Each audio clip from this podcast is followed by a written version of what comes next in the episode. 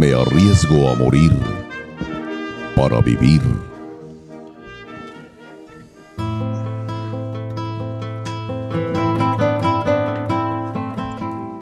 Cabalguemos juntos.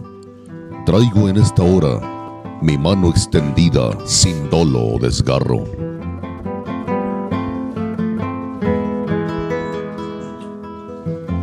Cabalguemos juntos. Traigo cicatrices de machete y lanza.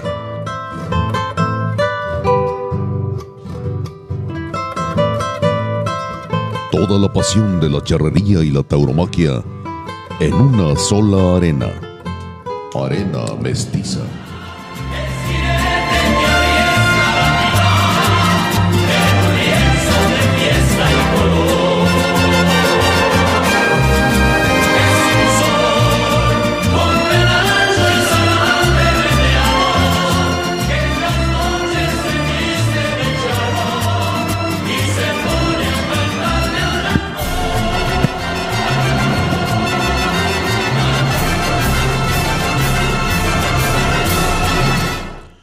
Amables seguidores de este podcast que pretende ser charro y pretende ser taurino, pero que es único en su género. Me refiero a Arena Mestiza. Muchísimas gracias. Que hace favor de seguirnos, de subirnos ahí a su plataforma, de darnos su tiempo, de darnos su espacio, de darnos eh, su atención, que son tan valiosos. Recuerde que en este proyecto, me refiero a Arena Mestiza, número 27, el más importante es usted. Sí, por supuesto que es usted. Pues no se despegue, ya que hizo el favor de ensillar su caballo, montarlo, pues acompáñanos en esta cabalgata. Ya armó muleta y ayudado, acompáñanos en esta faena. En este trasteo de arena mestiza, le reitero, para que usted lleve cuentas, número 27 en lo que va de la serie. Eh, tendremos muchísimas cosas importantes, interesantes, como cada, como cada programa, querido amigo. Eh, tenemos la pregunta, la respuesta a la pregunta del programa anterior. Dejaremos colgada la pregunta de este programa presente número 27. Vamos a retomar un poco la pregunta de, del, inventor del tirón del ahorcado. Eh, tenemos, por supuesto, noticias de Echerría, tenemos noticias internacionales, las de Echerría versarán sobre todo. En lo del Nacionalito, que este domingo, 13 de agosto, estará llegando a su parte eh, final, a su parte de Omega. Eh, también traemos, ahora traemos música, ojalá que le guste. Y por supuesto traemos enlaces telefónicos, además del de don, Leo, Leonardo Páez, desde luego con una mujer de a caballo. No se despegue, le va a interesar porque de verdad que, tiene mucho, mucho que contarnos esta mujer, por supuesto que es, que es. Y además las noticias nacionales. Y vamos a criticar otra película. Eh, que si acaso es un churro, sí, pero salen muchas escenas de charrería, de charrería auténtica. Pero todo esto, amigo aficionado, no sin antes pasar con mucho gusto el micrófono a la diestra de Lupita Martín del Campo. Pues estimados escuchas de su podcast favorito, Arena Mestiza. Aquí estamos nuevamente trayéndole contenido que lo hacemos con mucho cariño, mucha pasión por estos dos artes que nos, que nos encantan, que son la charrería y la tauromaquia, eh, esperando siempre que sea de su agrado. Y si hay algo en lo que no le agradó mucho o que usted quiere escuchar, somos abiertos, el micrófono está abierto para que se exprese usted libremente, nos contradiga, nos sugiera, nos corrija y lo que sea menester para lograr mejorar día con día su podcast. Por supuesto, lo dicho muy bien Lupita Martín del Campo, pero ahora sí, ya subidos en un cuacón, vámonos recio. La pregunta del de programa anterior, del podcast número 26, fue exactamente que dónde había nacido el que yo considero mejor pintor taurino de todos los tiempos, de todo el mundo, Pancho Flores. ¿Hubo respuestas? Sí, a través de la plataforma de Spotify y por cierto aprovecho para recordarle que nos puede seguir en esta plataforma justamente también en Apple Podcast así como en www.noticiotaurino.com.mx. Bueno, yo le recuerdo que en Spotify usted tiene la eh, facilidad. Eh, esta plataforma ahora nos permite que directamente usted pueda opinar eh, abajo de, de, lo que siempre ponemos describiendo de los temas que tratamos y que también ponemos la pregunta. Usted puede hacernos llegar su opinión a través de ella, así como por nuestras redes de Facebook e Instagram. hubo un escucha que nos dice que fue en Torreón, Coahuila. Incluso nos pone la fecha de nacimiento, que fue el 22 de diciembre de 1919. Este escucha eh, se llama Víctor de Alba, a quien por cierto le mandamos un saludo y le agradecemos su preferencia. Así es, mi querido Víctor de Alba, muchísimas gracias primero por preocuparte en eh, sintonizar en la plataforma de tu preferencia este podcast de Arena Mestiza. Efectivamente, así, así fue. Nació Pancho Flores en la ciudad de Torreón. Qué bueno, gracias por la aportación de la fecha de nacimiento, 1919.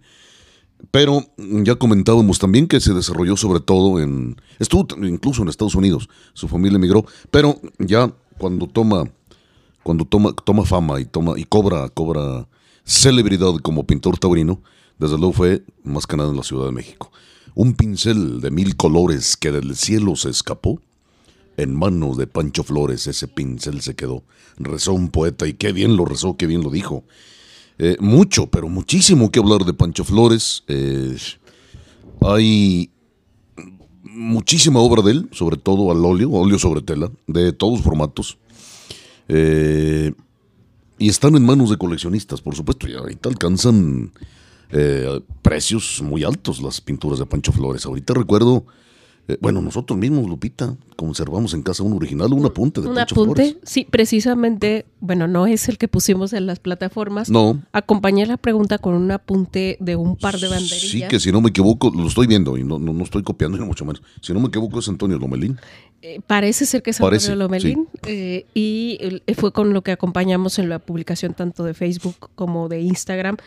muy particular su estilo de Pancho Flores. Sí, Nosotros tenemos también un apunte de, de, una pica. Sí, son, son, tres, figuras, sí. Tres figuras. Y, y, y, alguna vez, creo que el que está pegando una Verónica muy ceñida es nada menos que Rafael Rodríguez Domínguez, el volcán de Aguascalientes. Eso lo comenté con el propio hijo del volcán de Aguascalientes, con el licenciado Nicolás Rodríguez, que en paz descanse. Ahí, ahí este, hizo favor de visitarnos en la casa del rancho y, y me comentó, dijo, creo que es mi papá. Sí, pues podría. Y, lo pintó muchísimo, independientemente de esto.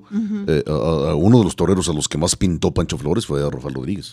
Así es, y como decíamos, un, un estilo muy particular, una escuela muy especial de Pancho Flores. ¿Lo podemos encuadrar en el campo de los impresionistas? Probablemente sí, sí, porque si te, te fijas cuando utiliza la técnica del, del óleo, pues pareciera de cerca que son manchones, que son brochazos, que son incluso a veces con espátula, parecía. Sí, parecía, pero... Parecía, pero a medida que, que te acercas, em, bueno, a medida que te alejas, empiezas a ver... A cobrar, eh, empieza, aquello a cobrar. Imagen y a cobrar calidad, claro. Es. Sí, de los impresionistas, como por ejemplo, bueno, pues los grandes. Hay muchos, pues. Pero ahorita recuerdo pues, los genios, como Maneto, como este Van Gogh, ¿no? Sí, y, bueno, eh, probablemente esta escuela fue la por la que se inclinó mm, Pancho, Flores, claro, sí. Su firma también muy característica. Sí, muy particular, sí. en muchos, en mucho tiempo, cuando los carteles y los boletos eran de colección y que estaban acompañados por una eh, obra pictórica, pues obviamente los de Pancho Flores eran un por decirlo así, un clásico, tanto en el boletaje como en la en, los carteles, en los carteles, cosa que hemos ido perdiendo, desgraciadamente. Lamentablemente, no, ya lo perdimos. Lo perdimos. En, en, el caso de los boletos, desde que empezaron estas plataformas, sí, de Ticketmaster y otros más. Eh, ya de ahí se vinieron más tendrán sus ventajas administrativamente, pero sí restaron muchísimo. A la cultura y al arte, por supuesto, sí. Ajá, al, coleccionista. Pero bueno, ahí queda. También hay un libro de Pancho Flores que en un momento dado. Eh, bueno, viene compilada su obra. Hay, dos libros que yo sepa de Pancho Flores, y uno que se llama La Tauromaquia Pancho Flores, por cierto. Que lo, conservamos en la, en la biblioteca de, privada de nosotros del rancho. Y eh, otro que hizo, este, Heriberto Murrieta, si nos está escuchando, si llegas a ver de este podcast, mi querido Beto, un abrazo hasta la Ciudad de México, creo que me, supongo que se sigue desenvolviendo ahí, Heriberto Murrieta. También editó, se dio la tarea, lamentablemente no tengo ese libro, eh, pero sí me gustaría leerlo, estudiarlo y disfrutarlo y paladearlo, desde luego, que hizo, hizo una compilación y un estudio muy importante acerca de Pancho Flores. Y hombre, yo creo que una de las colecciones grandes de Pancho Flores se encuentra en las manos de los Guillén. ¿Quiénes son los Guillén? Eh, una familia de restauranteros, dueños, no nos extendemos más, dueños de, la tradicional fonda, famosísima, celebérrima, Fonda El Taquito, la Ciudad de México, que conocemos, Lupita. Este, en la ciudad, si no me, equivoco, en la calle del Carmen de la Ciudad de México, en la calle que va a desembocar al Zócalo. Sí, exactamente, eh, que esa vez nos fuimos caminando. Nos fuimos caminando, claro. Luego, la verdad es que nos aventuramos mucho a caminar en la Ciudad de México, aún sin conocerla propiamente. Sí. Y fue todo un placer. Sí, cómo no, encantadísimos de la vida. Eh, y eh, los, los, señores Guillén, los, los dueños del restaurante Taquito, que han pasado por ese restaurante El Taquito, cuánta celebridad te imagines, de todos ámbitos, ¿eh? No, digamos taurinas, ¿no? De la política, de, la música y otros, otras actividades, ¿no? Pero bien, eh, entonces los hermanos Guillén tienen una colección muy importante de óleos y yo creo que puntos también de, Pancho Flores, porque eran muy, muy amigos, se frecuentaban bastante, tenían una relación muy, muy estrecha los Guillén con le, Pancho Flores, este pintor, como le digo, que me disculpen los demás, pero sin menospreciarlos, desde luego, cada uno, cada uno vale por, su originalidad, por su, por su genialidad, por su forma, por su estilo, por sus características y por su modo de entender el arte y manifestarlo y expresarlo y dimensionarlo en las telas. No sé, y no quiero omitir en ninguno, pero mis preferidos, además de Pancho Flores, Navarrete, Antonio Navarrete, Roberto Domingo, que era genial Roberto Domingo. Eh, y algunos otros españoles, mexicanos también, no solamente, uno de los últimos, de los últimos tiempos, eh, Sánchez y Casa, que por cierto tiene parentesco con, con Ernesto y Casa, el maestro, el charro pintor famoso, ¿no? Que hayamos hablado de él y no nos cansaremos de hablar porque a pesar de que hemos hablado bastante de Ernesto y Casa, hemos dicho bien poco. Pero bien, Sánchez y Casa de los últimos, muy bueno. Eh, se me quedan algunos otros, ya dije Roberto Domingo, ya dije Antonio Navarrete, no, no, no, ninguno, ninguno, absolutamente. Raúl Basó, que lo hemos mencionado aquí, alguna vez lo mencionó don, don Leonardo Páez, que fue a dar a las gradas de la Plaza México de un, novillo, lo aventó, ya se han de imaginar con qué fuerza. Y hay una fotografía, por cierto, que es famosísima y chusca y tragicómica y, célebre, ¿no? Donde va volando Raúl Basó hasta las gradas de la Plaza Toros México y, y, y va el novillo atrás de él. Y que lamentablemente Raúl Basó pues terminara también sus días joven eh, por medio de una cornada, una cornada muy, muy severa, muy grave. Creo que en la Plaza de Toros de Santa Clara. Pero en fin, hay tanto, tanto que hablar. Pues bien, a los que contestaron en este caso, Víctor de Alba, muchísimas gracias por tomarse esa molestia y aportar, aportar al, programa de Arena Mestiza. Eh, la respuesta de la tierra de Pancho Flores, repito, para mi gusto, el mejor pintor taurino de todos los tiempos, de todo el mundo. Que por cierto yo voy a andar por allá, pero por cuestiones de ganado de leche. En Torreón, sí, claro. Sí, cuestiones de ganado de leche, que ah, caray, bueno, eso es otro tema muy, muy amplio. Sí, tú como veterinaria, bien, Lupita Martín del Campo, vamos a colgar ahora la pregunta. No, eh, vamos a regresarnos un poco a la, pregunta del programa número 25, ¿qué te parece? Sí. ¿Qué fue del, ¿Quién fue el inventor del tirón del ahorcado? Así es, en, el, en las redes también, aparte de haberlo comentado en el programa, pues pusimos la respuesta, eh, y ya lo habíamos comentado, de que era Anastasio Becerra, el Apache. Sí, señor. Y eh, alguien en eh, Oscar Ávila, que también le mandamos un saludo y le agradecemos que nos siga. No sé si se refiere al Salamanca. Eh, no sé. Eh, tenemos seguidores que no siempre conozco, me parece. Sí, es el Salamanca, mi querido Salamanca. Según, según este. Jinetazo, jinetazo de toro, mi querido Salamanca, Oscar Ávila, sí. Le mandamos un Sí, como no, hombre, ya tengo mucho tiempo que no lo veo, mi querido Oscar. Que, gracias por comunicarte con nosotros.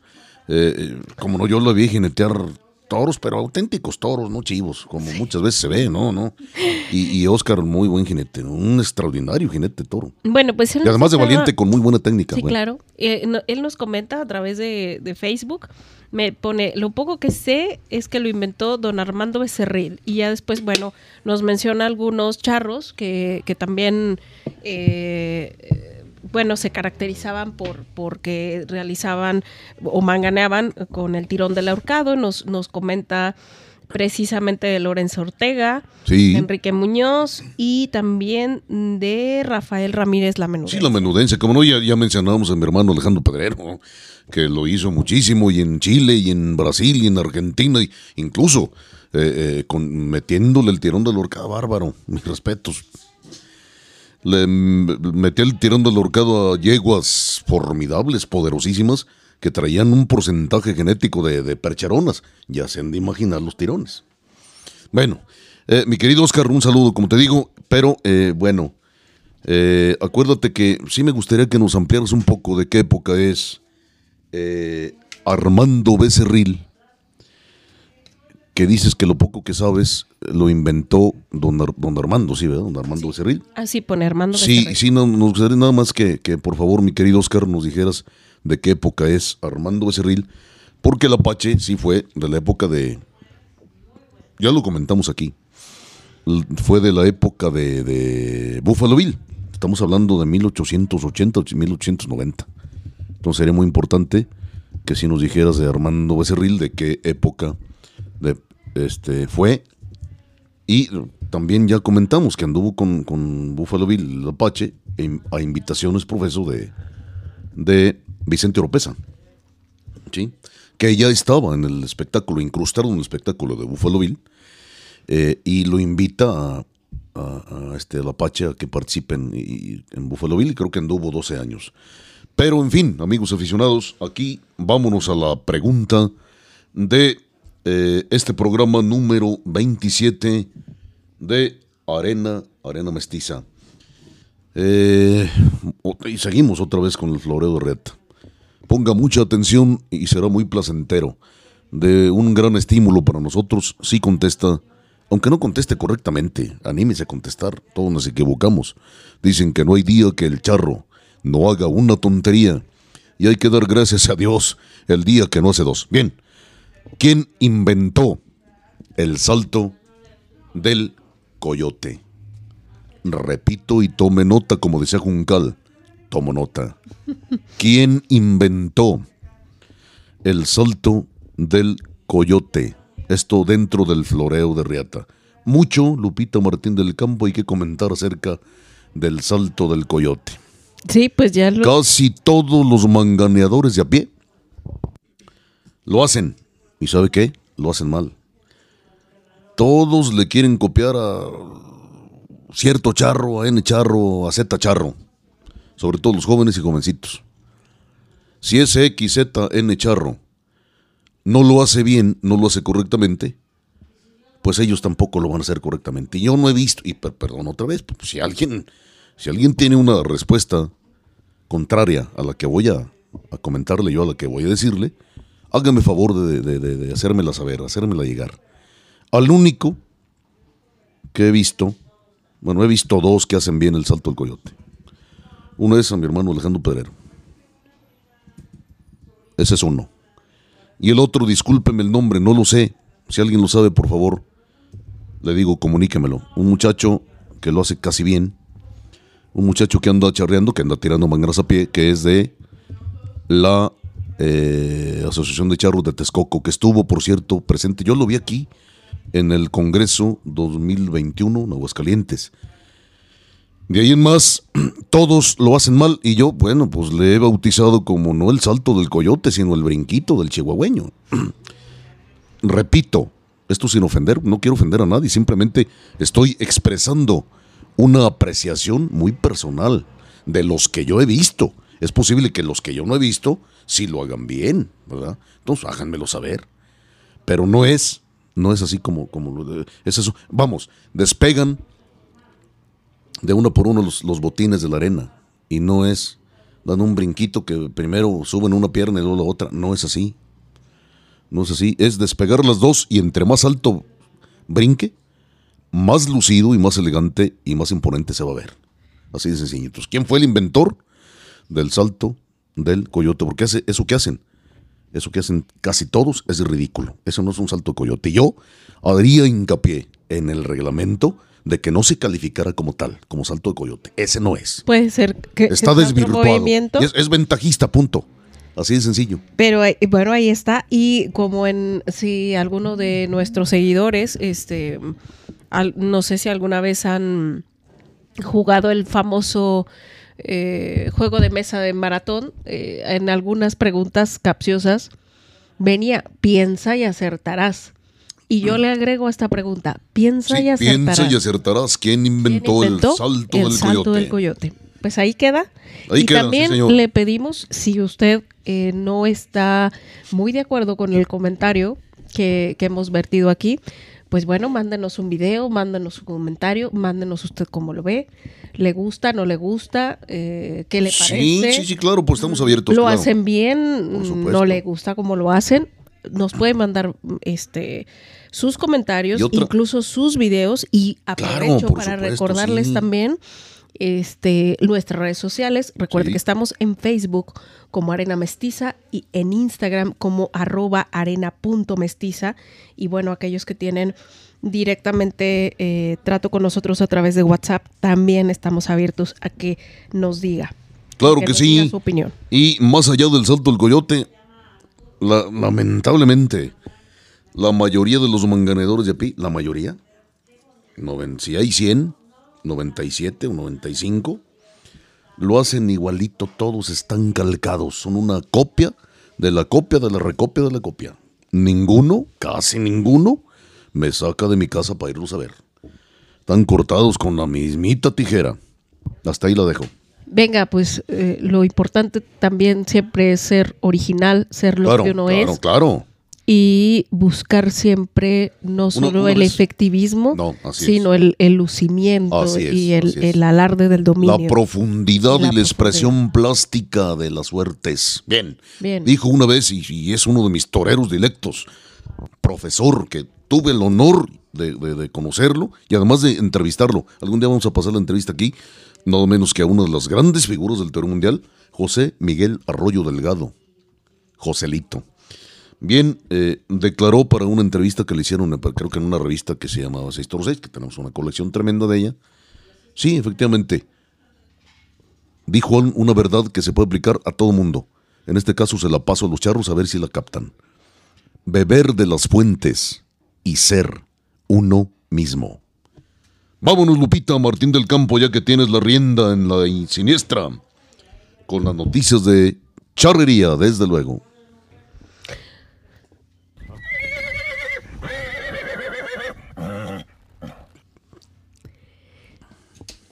Bien, pues eh, como todos sabemos, ahorita los ojos están puestos acá en Aguascalientes, en el campeonato infantil y juvenil. Yo le recuerdo que el sábado serán las finales de charro completo y el domingo serán las finales por equipos. Y eh, yo, al momento que estamos grabando este podcast, que es en viernes, eh, todavía faltan algunas competencias por equipos de eh, juvenil. Por lo tanto, le voy a recordar quiénes van a quedar en la, en la final, tratándose de charros completos y de equipos y también de escaramuzas. Me voy a reservar un poquito porque en el caso de las chiquitinas, eh, mm, no llevan, vaya, cuando fue en la etapa de dientes de leche, por ejemplo, de los equipos, no necesariamente eh, participaban escaramuzas dientes de leche. Ellas llevan otro orden. Así que bueno, ya en, en el siguiente programa estaremos diciendo, pues finalmente quién quedó campeón. Pero de momento yo les recuerdo quiénes son los que se han perfilado para las finales. En el caso de los charros completos de dientes de leche, se van a disputar la final Leonel Vázquez de Hacienda Santa Cruz del Valle, Bruno de la O de Regionales de Texcoco y Yagel Isaí Medina de Caminos de Aguascalientes.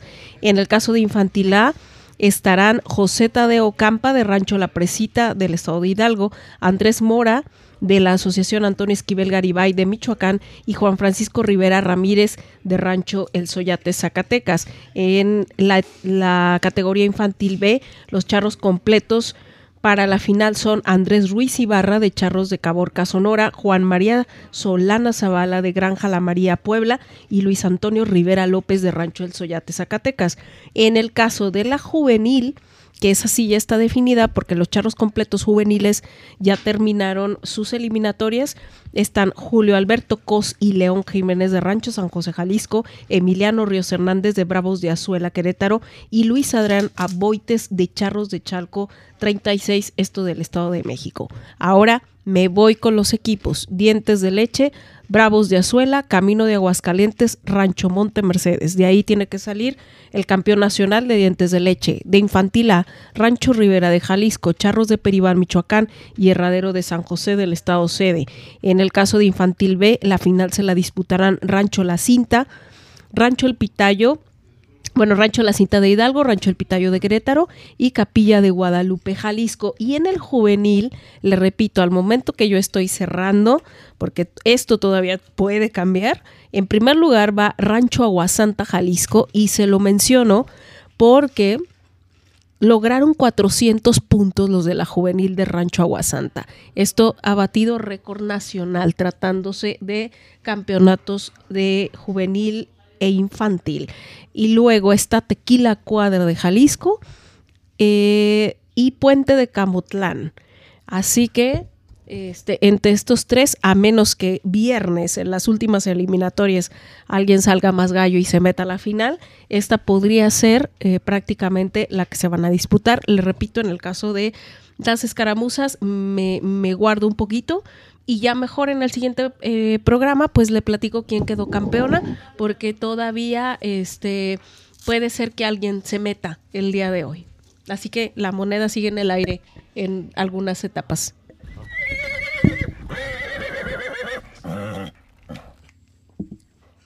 Amigos, aquí tiene parte importantísima. Claro, nos estamos entrando en eh, ya la versión número 30 de el Nacionalito, famoso Nacionalito, sede aquí, Aguascalientes, que tiene vientre de aguas cálidas. Muy interesante. Anote usted que le gusta llevar estadísticas, amigo aficionado, los 400 puntos de Rancho Aguasantas, y por supuesto tenía que ser Jalisco. Le somos francos, hemos ido muy, muy poco a verlos. Hemos ido esporádicamente a observar las charreadas de estos, de estos jovencitos, de estos niños. No, hay unos que apenas se quitaron el pañal. No dudo y alguno lo traiga todavía, ¿no? Sí, y eso es muy importante. Pide mi Yo creo que hay que enseñar a los niños a charrear, hay que enseñarlos a. Es, es, una, es una disciplina. Más que deporte, es, una, es un arte. La charrería no es deporte, la charrería es arte. Eh, que, pero por supuesto, eh, exige disciplina. Y allí es donde entra la parte deportiva. Eh, pero yo creo que sí, lo que comentamos hace un momento, Lupita y amigos aficionados, sí hay que enseñarlos, desde luego la técnica es muy importante, pero también hay que decirles, o hay que enseñarles, o hay que inculcarles de alguna manera, los que son maestros de charría, que se expresen como ellos son, como ellos mismos quieren. Después de saber la técnica, que, dejen salir, que dejen escapar eh, lo que traen muy dentro del corazón como charros. Y entonces ahí vamos a ver charros diferentes, vamos a ver charros distintos, vamos a ver charros que se distinguen, eh, vamos a ver charros que, meten un estilo, que ponen, imponen un estilo, eh, charros que salen del montón. Entonces, yo creo que este campeonato lo aplaudo.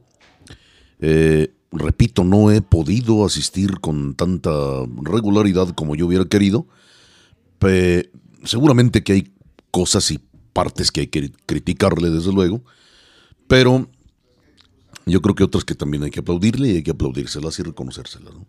Claro que sí, yo creo que eso es muy importante a todos aquellos que son maestros, en este caso de charrería, también en el caso del, toreo, no, no hay que frenar, bueno, creo yo que, claro, la técnica hay que enseñar de la manera correcta, eh, porque aparte, si bien no es como en el toreo que te juegas propiamente la vida, mm, pues la verdad es que a lo mejor no tanto allá, pero sí o sea, también está en riesgo la integridad Sí, física y, no. y- y puede suceder. Sí, por supuesto, cosas, un grado ¿no? muy, muy severas, ¿cómo muy no? severas y claro que la técnica es muy muy importante pero en el caso de, lo- de los niños los jovencitos jamás eh, vaya a frenar la inventiva No. la iniciativa la personalidad al contrario aquella Aumentárselas, inflamárselas. exactamente aquella parte de la personalidad de ese niño porque todos somos diferentes Claro, y eso es lo, tenemos gran- lo eh, hermoso de la vida. facultades diferentes, bueno, acrecentarlas y hacerlas que, que vayan a más y de ahí va a salir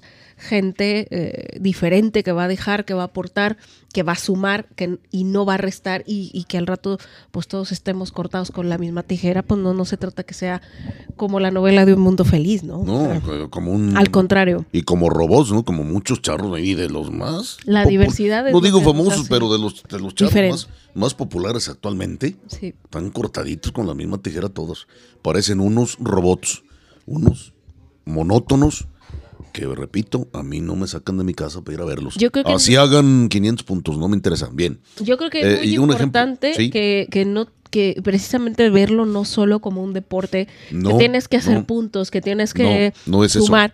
Yo creo es que eso. la, la charrería además tiene un fondo totalmente de, ar- de arte Sí. y eso es lo que no debemos de olvidar, que, que aquello no solamente es para hacer puntos, sino para crear plasticidad, Claro. arte efímero, es como, Claro, claro. como en el baile. Es- lo ves en ese momento y ese momento no se va a volver a repetir jamás. La parte estética que fue Platón, el gran filósofo eh, griego, ¿no? Que fue el primero que comenzó a hablar de la, de la estética. Así ¿Y es. qué es la estética? La armonía en las formas, en las hechuras. Pues bien, eh, lo que decías del estilo, mira, eh, y lo voy a ligar con el toreo, perdóneme, pero este programa es de charros y de toros.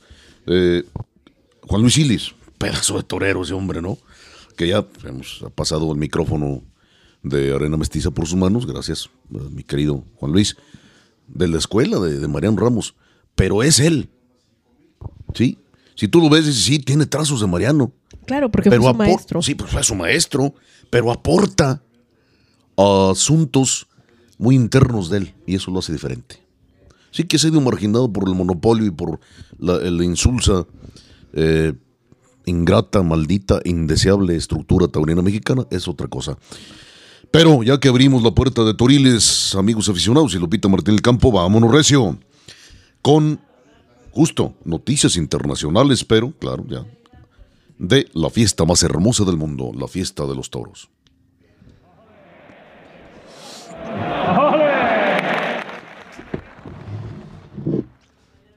Bien, pues ahorita estamos en la temporada de Puerto de Santa María por allá en España y pues ha resultado accidentada ya que Roca Rey el día 5 y Daniel Luque el día 11 resultaron cornados. El peruano fue prendido por un toro de Núñez del Cubillo en el gemelo derecho con una profundidad de 18 centímetros y una trayectoria ascendente. Aún así, y ya canulado, salió a estoquear el sexto y cortó dos orejas. Si bien eh, el peruano eh, ya ha, ha sido dado de alta, eh, causa baja en Besiers, Francia y en Huesca. Por su parte, Daniel Luque fue herido en el bajo vientre por un toro de Montalvo, si bien al momento de la grabación de este podcast no se ha dado a conocer el parte médico.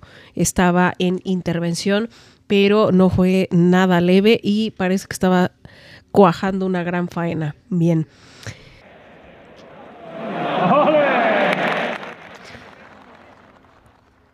Y bueno, ya que hablamos de Huesca y para eh, no saturarlos de noticias internacionales, le comento que Isaac Fonseca el jueves ha perdido trofeos por fallas en el estoque y escuchó solo silencio al final de su aparición ante un encierro de los maños que quedó a deber en raza y transmisión, pero al día siguiente, es decir, el viernes, comparecía otro mexicano.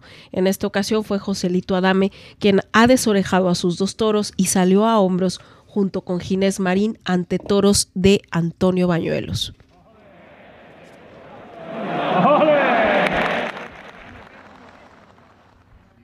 Y finalmente le comento que ha sido anunciado la Feria de Otoño en las Ventas de Madrid. A continuación, le pongo a su consideración los carteles. El 30 de septiembre, Toros de Puerto de San Lorenzo y la Ventana del Puerto para Uceda Leal, el Juli y Tomar Rufo. El domingo primero de octubre, Novillos de Guadaira para Álvaro Burdiel, Alejandro Peñaranda e Ismael Martín, quien se presenta ahí en las ventas. El 5 de octubre, Novillos de Fuente y Imbro para García Pulido, Jorge Molina y Cristiano Torres, quien también se presenta en esa plaza. El 6 de octubre, Toros de Victoriano del Río, Toros de Cortés para Sebastián Castella, Paco Ureña y Ginés Marín. El sábado 7 de octubre está anunciado los Toros del Pilar para Daniel Luque, Juan Ortega y Pablo Aguado. Ponga atención porque el domingo 8 de octubre los toros serán de Victorino Martín para Román, Borja Jiménez y Leo Valadez. Y luego el miércoles 11 de octubre, una novillada sin picadores que será la gran final del camino hacia las ventas. Eh, ya estaremos anunciando que novilleros van a estar presentes ese día, pero el 12 de octubre también ponga usted mucha atención.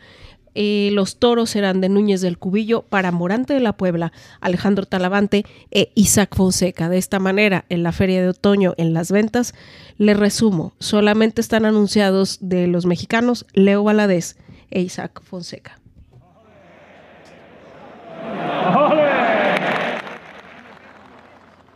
Bien, Lupita Martín del Campo, gracias por esos carteles.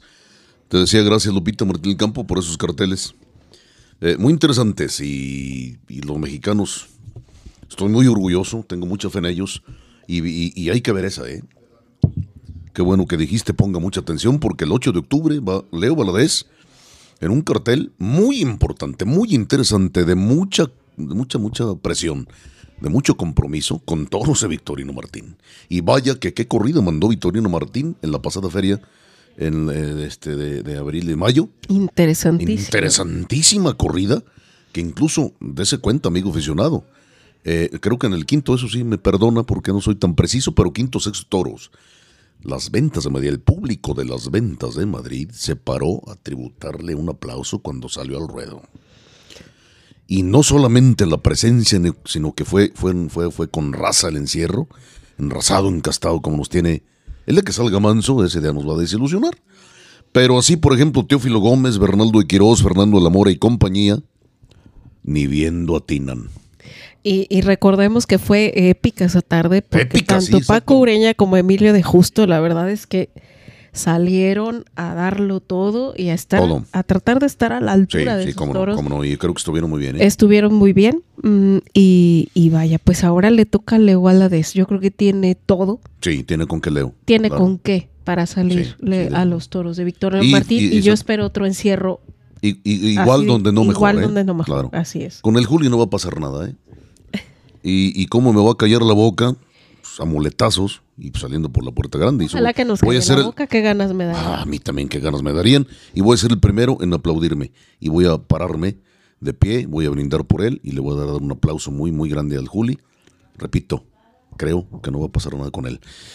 Y eh, pues bien, la música también es arte, como es la charría y como es la fiesta de los toros, la fiesta brava Lupita Martín del Campo. Creo que tú sabes un poco de flamenco, ¿no? Sabes un poquito de flamenco. Pues la verdad es Te escuchamos, somos todos ellos. viene algo muy interesante. No se despegue, amigo ficcionado, porque deleítese con lo que viene, ¿no? Bien, pues no, no, no sé tanto como debería o como yo quisiera, pero he tenido afortunadamente mm, maestros muy queridos y que precisamente si algo les agradezco es que nunca imponen y siempre tratan de que uno desarrolle las cualidades propias y que, no se Lo que decíamos, te enseña la técnica nada más, pero que saques lo tuyo. Sí, yo Como dijo el maestro Joselito. Los mejores maestros. Beber de las fuentes y ser uno mismo. Sí, y bueno, aprovecho para enviarle una un cariñoso saludo a la familia eh, Goyas Contreras. Por supuesto, mi querido Claudio y mi queridísima Zambra. Así es, y, a sus, hijos, Joselito y, eh, Zambra. Eh, perdón, Solea que está por allá en España y que le hemos aprendido tanto porque es una una mujer ya, yo la vi niña, pero, realmente es una, mujer que, que, se ha desarrollado. Que era traviesísima, ¿no? Sí, siempre tuvo una energía tremenda. Pero que ha desarrollado las, sus cualidades y las ha potencializado y en eso está y que también es muy apasionada y siempre busca saber, aprender y cada día pues, pues mejorar, ¿no? Pues bueno, vamos a tratar de, de eh, cada programa poner un poco de música, pero sobre todo ponerlo usted en el contexto, porque si no está muy familiarizado, pues buscar la manera de que usted se familiarice y, poco a poco que le interese. Eh, eh, yo creo que más de alguna de los géneros que vamos a estar tocando, recuerde que este programa es taurino y charro, y dentro de la parte taurina, mm, pues hay, hay, eh, está el flamenco, que no, no necesariamente tiene que ser usted aficionado al flamenco si le gustan los toros, y no necesariamente si es usted aficionado al flamenco le tienen que gustar los toros, pero yo creo que es algo que no podemos despegar, al menos en mi caso yo siempre le he dicho, si yo conozco el flamenco fue a partir de los toros, cosa que agradezco que haya llegado a mi vida. Y bueno, no quiero saturarlo tanto de información, pero le platicaré que vamos a empezar con el flamenco, eh, a, darle un poquito de información. Eh, los, los, palos de flamenco, mm, vamos a empezar con los que les llaman de ida y vuelta. Estos palos de flamenco son, eh, se desarrollaron o empezaron a cantarse o se empezaron a escuchar precisamente durante la época del colonialismo aquí en América. ¿Sí? ¿Y por qué son de ida y vuelta? Porque Estamos hablando del virreinato. Mm, sí, en el caso de México estamos hablando del virreinato y del resto de las colonias hacia el sur de América.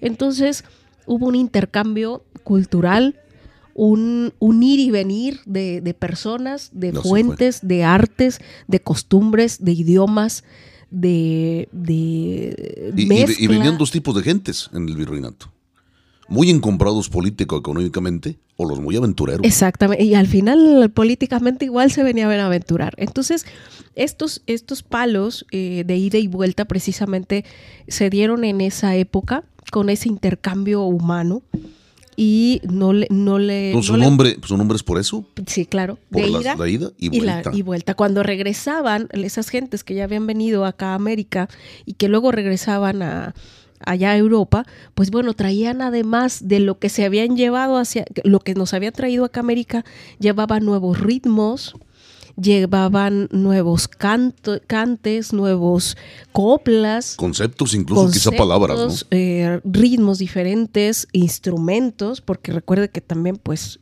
aquí también hubo negros en América, muchos, negros. Sí, traídos por los españoles que tenían colonias en América. Eh, perdón, en África. En, África. Entonces, bueno, hubo ahí un intercambio muy importante y hay varios palos de flamenco que están clasificados así, como de ida y vuelta. En esta ocasión le voy a presentar dos que son eh, hasta cierto punto conocidos en el, en el ambiente de flamenco, que es la colombiana y eh, la guajira. Entonces, de entrada, el nombre del palo yo creo que le dice mucho. Son eh, muy armónicos, hablan acerca, por ejemplo, sobre todo las, las guajiras hablan acerca de, de, la vida de la, de la, Habana, de los lugares de La Habana, de las costumbres de La Habana. la Habana, Cuba, sí, señor. La Habana, Cuba, que era la la joya de la corona española. La perla del Caribe. Así es. Y, bueno, hablan, hablan mucho este, acerca de eso. Son muy armónicos, muy melódicos. Yo, yo personalmente los disfruto mucho. En el caso del baile, regularmente se, se acompaña el baile con un complemento que es el abanico.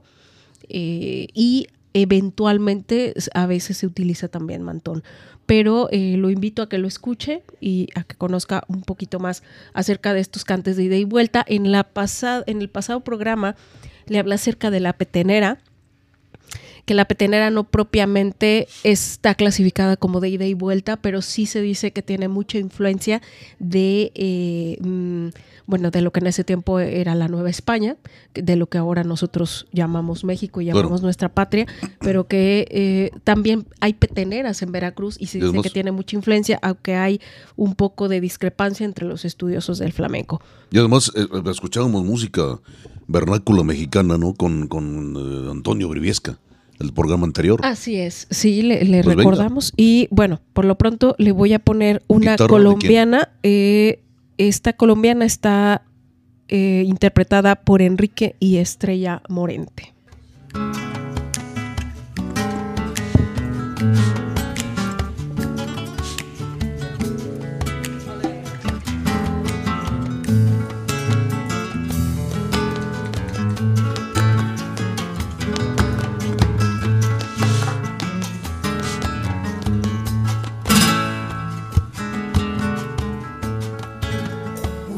Rosa en un rosal.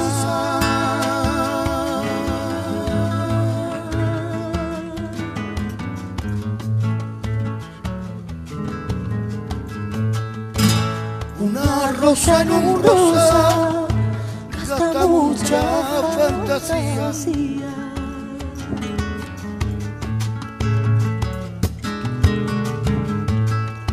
Viene el viento.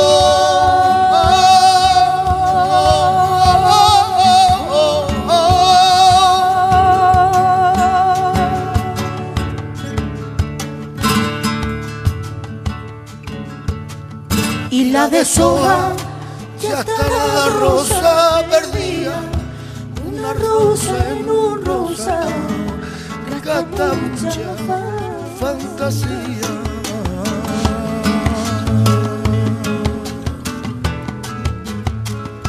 Viene el viento.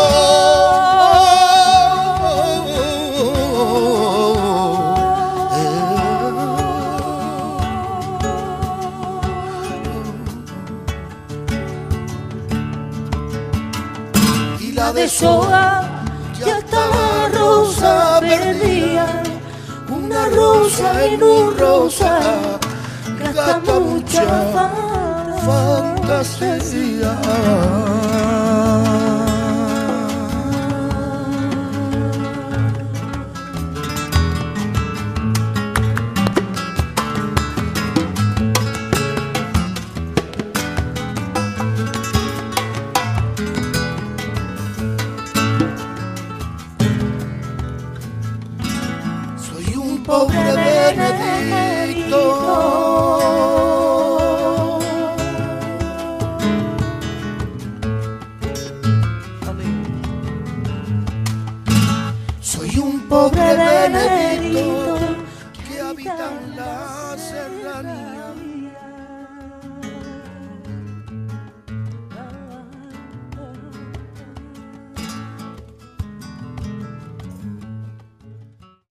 Sí, amigos aficionados, ahí tiene usted a Estrella Morente, por cierto. Permítame que se la ligue con la fiesta de los toros. ¿Quién es Estrella Morente, aparte de una extraordinaria cantante flamenco? No menos que esposa de Javier Conde. ¿Quién es Javier Conde, matador de toros profundo, hondo, misterioso, matizado? Yo lo vi torear aquí en la alternativa de Fernando Ochoa en la Plaza de Toros Monumental de Aguascalientes. Ah, bárbaro, qué torero, que creo que no llegó a donde debió haber llegado eh, Javier Conde por sus cualidades, por su perfil artístico. Pues Estrella Morente, esposa de, de Javier Conde. Cuando comenzaron a cantar Lupita y amigos, pensé que, que se trataba de un dueto de esos de música folclórica mexicana. Sí, claro. Tiene ese olor, tiene, tiene ese, ese aroma, ese- esa atmósfera. Sí, muy, Sí. muy, muy este ligero, muy armónica la guitarra. Completamente, ¿no? Son muy bonitas las colombianas. eh, también es muy espontáneo, ¿no? O sea, Sí. los versos son espontáneos, se van diciendo conforme van saliendo del alma, me supongo. Eh, ¿No tienen propiamente una, una letra establecida algunas? ¿Sí la bueno, hay, unas letras, hay unas letras que son conocidas, porque aparte son muy antiguas. Sí, eh, sí tienen la, una métrica y, y todos los palos de flamenco tienen una métrica que se tiene que seguir y ciertas reglas, pero al final sí, de pero, pero la letra, eh, ¿también? este, sí, en, Sí. en parte la letra, pero también pueden improvisar. ese, no. pasa nada. O sea, no, no ¿y pasa no nada. transgredes alguna ley? No, mientras no te salgas en compás, mientras sea auténtico y mientras esté ahí, sí, bueno. porque, eh, cuando estábamos por cortar el, el- el- este fragmento de Disculpe, este, eh, dura cinco minutos es esta pieza, ¿no? le dejamos un fragmento para, más solamente. para que se dé un quemón. Bien, eh, decían, eh, y, eh, usaron de hecho un una, un- una, digamos, una frase de una canción popularísima mexicana, ¿no? Del venadito, ¿no? Soy un pobre venadito que habita en la serranía. Sí, es, es no te diré que muy común, pero luego en grabaciones de flamenco, sobre todo más, más actuales, eh, eh, luego hay, hay este, adaptan algunas, algunos versos eh, de, de música mexicana. Yo he escuchado por ahí algunos con letras de José Alfredo Jiménez y que, que los adaptan muy bien y se escucha perfectamente. algunos tangos argentinos también que han, que, que han adaptado allí a, a algún palo de flamenco claro, y se escucha. Formidablemente. Bien amigos, antes de irnos a otra parte muy importante de este programa, lo invito, ya con este serían dos programas en los que estamos eh, proponiendo música. Le aseguro que la, la música que estamos tomando es casi toda, o va a ser casi toda, de la fonoteca privada del rancho de nosotros. Es de Lupita y de su servidor. Mucha no la va a encontrar, ¿eh? No la va a encontrar en- ni en Spotify, ni en YouTube, ni en ningún lado. Entonces, si gusta tomar nota, como dijo Juncal, tome nota. Eh, vamos a poner y a comentar música, repito, que no tan fácil va usted a encontrar en ninguna plataforma. Pero también me gustaría recibir propuestas, recibir eh, eh, alguna sugerencia de qué música quiere escuchar. Siendo, no importa que sea música popular, eh, de toda la música hay buena y mala, irregular, ¿eh? de toda. Popular y clásica y flamenca y no flamenca, de todo. Entonces, nosotros somos apasionados de la música. Si, si, si gusta escuchar algo en especial y que comentemos algo en especial de, de alguna pieza o de algún artista, háganoslo favor, por favor, de, de, de hacérnoslo saber y con muchísimo gusto vamos a estar intercalando, vamos a tratar de intercalar lo que es guitarra y guitarra flamenca y guitarra mexicana y con mariachi y con duetos y con... Ha, ha habido tanto artista mexicano, incluso de aquellos no muy conocidos, que han sido formidables, extraordinarios, mil veces mejores de lo que estamos escuchando ahorita. Sí, de sobre lo que les dan, de lo que les dan y se tragan. Yo, Sí. perdóneme, yo no me trago tan fácil las cosas. Sobre yo todo es eso, ¿no? Buscar la, la esencia y, y no olvidamos de dónde viene y eh, cuando se innova, pues hacerlo de una manera respetuosa y Claro. muy bien para que esa innovación, innovación no sea desvirtuación. Y discúlpeme la palabra, pero hay que recordar las raíces siempre. Así es. Sí, amigos aficionados, luego de escuchar eh, este palo de flamenco con Enrique y Estrella Morente, ahora nos trasladamos a un lugar que nos encanta, pero que los que viven ahí ya no les encanta tanto, que es la ciudad, la ciudad capital de lo que nos va quedando de patria, la Ciudad de México, nada menos que con la mejor pluma taurina que hay actualmente en esta patria, don Leonardo Páez. Buenas tardes y somos todo oídos, don Leonardo. Gracias por la llamada, por recibir la llamada. Si, si no la mejor, la, la más este fóbica, Sí. la más este tóxica para eh, Ah, para el sistema sí. de la fiesta, ¿verdad? Sí, para, Pues para el sí. sistema sí, por supuesto. Mira, yo quisiera hacer medio comentario, ah, una hipótesis con relación a nuestro admirado Isaac Fonseca, Sí, a señor. quien estuve yo este batiendo palmas en vivo y en, en algunos textos, ¿verdad? Eh, porque ahora parece ser que hay que torear bonito, no hay que jugarse la vida eh, eh, en serio. Entonces, este, el hombre me sorprendió mucho ayer en, ¿cómo se llama? En, En Huesca. Huesca. en, en Huesca, En, en. Huesca este, este jueves pasado. Exactamente, hermano, porque al muchacho lo vi nervioso, lo vi, eh, en fin, le tocó el mejor lote y mm, ah, me dio la impresión, fíjense ustedes, queridos amigos, que eh, eh, no le hizo bien venir a México por demasiado tiempo. Ujú. No le hizo bien porque perdió ritmo, ¿sí? Sí, Eh, ganó halagos, ganó calidez familiar, lo que ustedes quieran y manden, de tal manera, eh, Sergio, que no, no estuvo el hombre centrado. Y, y luego ya jugándose una jornada cuando prácticamente se echa encima a su segundo toro que le pega un maromón, terrible. bárbaro. Sí, ¿verdad? ¿verdad? Que afortunadamente la providencia o alguna otra deidad lo cuida. Eh, y el hombre salió. Sí, que quizá, quizá el dios purépecha, don Leonardo. ¿Verdad, hermano? Sí, señor. Sí, sí, De tal manera, queridos amigos, que, que, que eh, me parece que Isaac tiene que cuidar muy bien qué va a torear ahora que venga con el monopolio. Sí, que ya está contratado, claro. Está contratado y claro, le van a poner a los amigos del monopolio con ganado de los amigos del monopolio, etcétera, etcétera. Mm, Entonces, Eso es lo triste.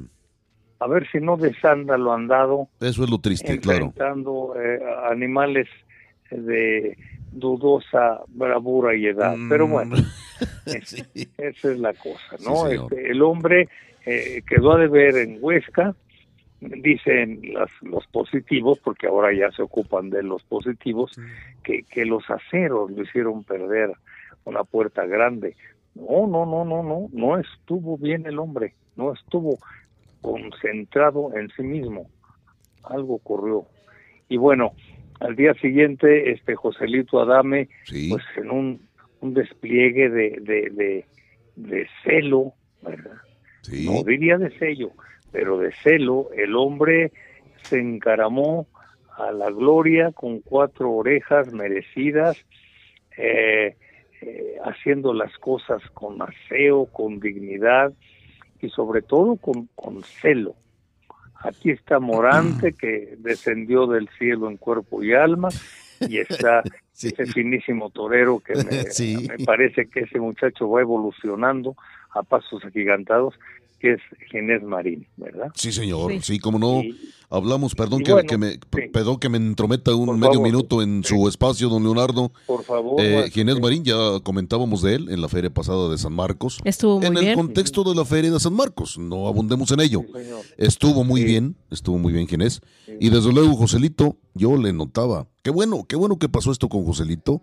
Ya está por demás rubricado, está por demás condensado demostrado de que, de que tiene carácter y eh, temperamento para sobreponerse a todo, Joselito, porque aquel volteretón que, que, ya comentábamos en su momento, don Leonardo, no fue para menos y ahora regresar con esa actitud, con ese temple a Huesca, bueno, pues yo creo que hay que aplaudirle, ¿no?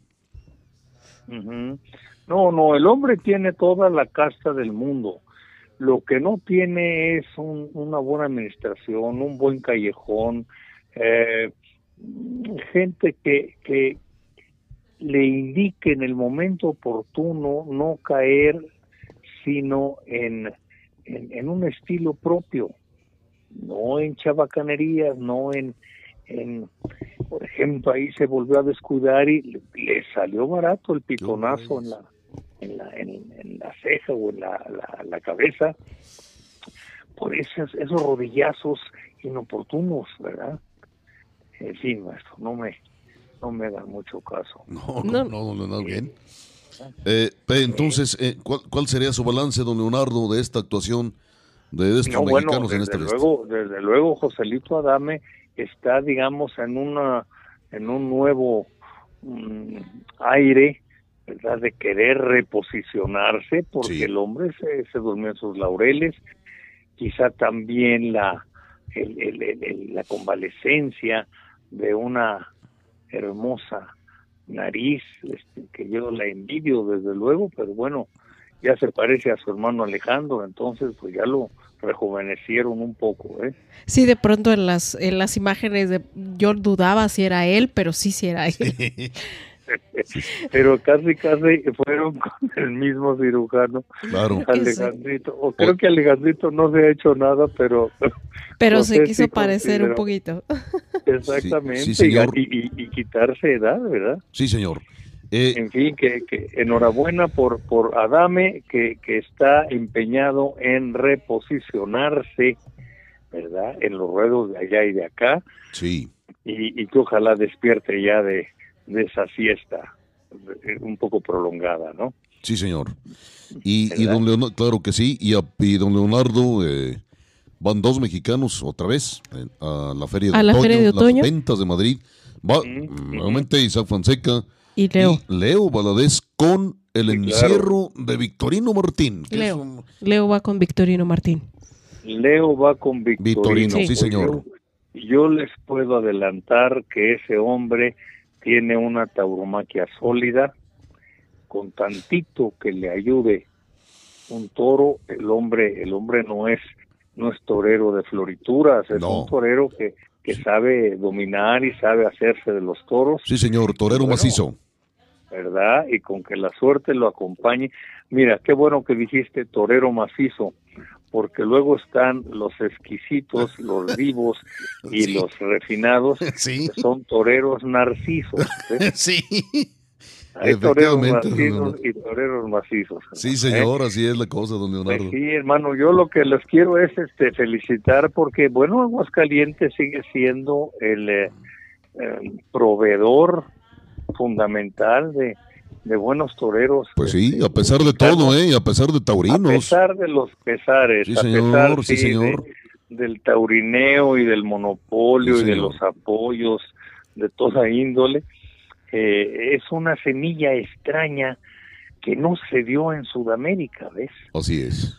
En, en, en, México hay una uh, un semillero bárbaro de, de buenos toreros porque algo ocurrió durante la conquista y durante Sí. la colonia Sí, que no ocurrió en Sudamérica. ¿ves? sí, son fenómenos muy ¿Verdad? importantes, muy interesantes. Claro que ¿Verdad? sí, don Leonardo. sí. Salvo España y México, no hay un, un sello propio en el resto de los países. ¿verdad? Así es, don Leonardo. Eh, Pues un abrazo, no, queridos al contrario, ustedes, no, no, al contrario. no disponen otra cosa. No, sí, sí dispongo. agradezco su Sí, gracias. Gracias. Sí, sí dispongo otra, si usted me lo permite, don Leonardo. Eh, eh, Sí. Dígame una cosa, contésteme una pregunta. Eh, ¿Sí nos hace favor de escuchar, vamos, de escucharse? Sí. ¿O qué le falta? Este, Díganos qué mira, le falta para mira, escucharse. No, no, no, es, este, ¿en, en qué sentido, hermano? No, que si escucha después los programas en el podcast, don Leonardo. Ah, sí, claro, Ah, claro qué bueno, qué bueno. Gracias. Con, con, con cierto escrúpulo, perdóname, ya es cuando me da un poco de pena ajena y Sí, digo, sí, sí. Dios santo, mi capacidad es hacer el ridículo, pero No, sin no, no, culpa, no, no, no, que, que al ¿eh? contrario, no, hombre. Al contrario. Esa era, esa era la pregunta. Muchísimas gracias, como cada. gracias. No, miren, perdónenme Sí, una sí. cosita más. El Dígame, no, venga. 17 de septiembre, creo Sí. que es domingo, Sí. este estará su paisano César Ruiz con Sí. un novillo. pues, Así Sí, es. aquí en la nomás San Marcos, claro. Así sí. es, don Leonardo. ¿Verdad? Queremos, o sea, estamos con muchas expectativas. Sí, ¿eh? claro. Sí, sí, sí, yo les suplico que lo vean con, con, con rigor y, y vean ustedes si ese hombre no trae la tauromaquia en la cabeza de nacimiento, ¿no? Sí, señor, lo estamos esperando con, con enorme gusto, con mucha expectación, con y hasta cierto morbo, que también hasta Vale, a- a- vale. vale la pena en alguna parte del toreo, vale la pena el vas morbo. a, vas a ver que este hombre no da margen al morbo, es margen al asombro y a la emoción. Eso, qué Eso bueno. es. Muy bien, perfecto. Muy bien. Estaremos comentándolo estén- a través de Arena bien. Al Mucho contrario, don. Leonardo. El gusto a nosotros, un abrazo hasta la Ciudad de México. Y gracias. Muchísimas gracias, don Hasta Leonardo. luego. Al contrario, Sí, Lupita, como- adiós. Como Adiós. siempre, don Leonardo es un tipazo. Una pluma agudísima, un analista formidable, que yo le he aprendido mucho. Bueno, pues eso de muchísimo es relativo. Ya quisiera yo tener por lo menos un cuarto, ¿no? De, lo- de la agudeza, de la, del conocimiento y el criterio. En este caso por ver toros, pero el hombre no solamente habla bien de toros, sino de otros temas muy importantes en la vida. Un abrazo, don Leonardo, muchísimas gracias y estaremos, hasta que usted lo permita, enlazándonos cada semana. Y ahora vamos a otra parte agradable, queridos amigos, música y música flamenca. Estamos con eh, Lupita Martín del Campo, que sabe tantito del, del flamenco. Bien, pues eh, yo le recuerdo que hace un momento escuchamos a Estrella Morente y eh, a Enrique eh, con una colombiana y en esta ocasión eh, le vamos a poner un fragmento también, igual que el anterior, pero, pero ahora de una guajira. Yo espero que la disfrute mucho y le recuerdo que son eh, palos de ida y vuelta.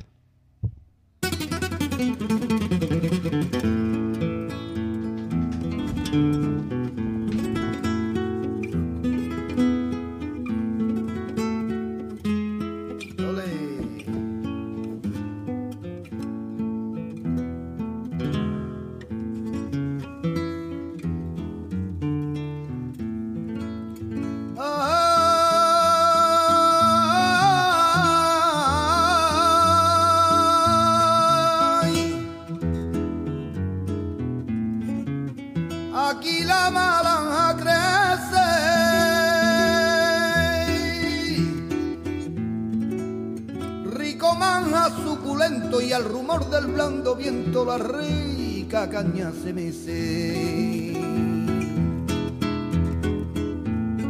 El agongoli parece rica alfombra peregrina.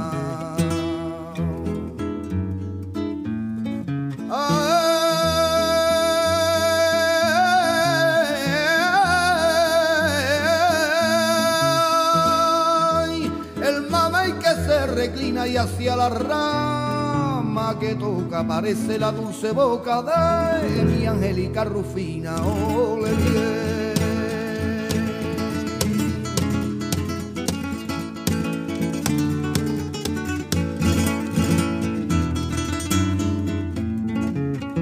En un potrerito, un tren, me encontré con una indiana pues se llamaba Juliana, su apellido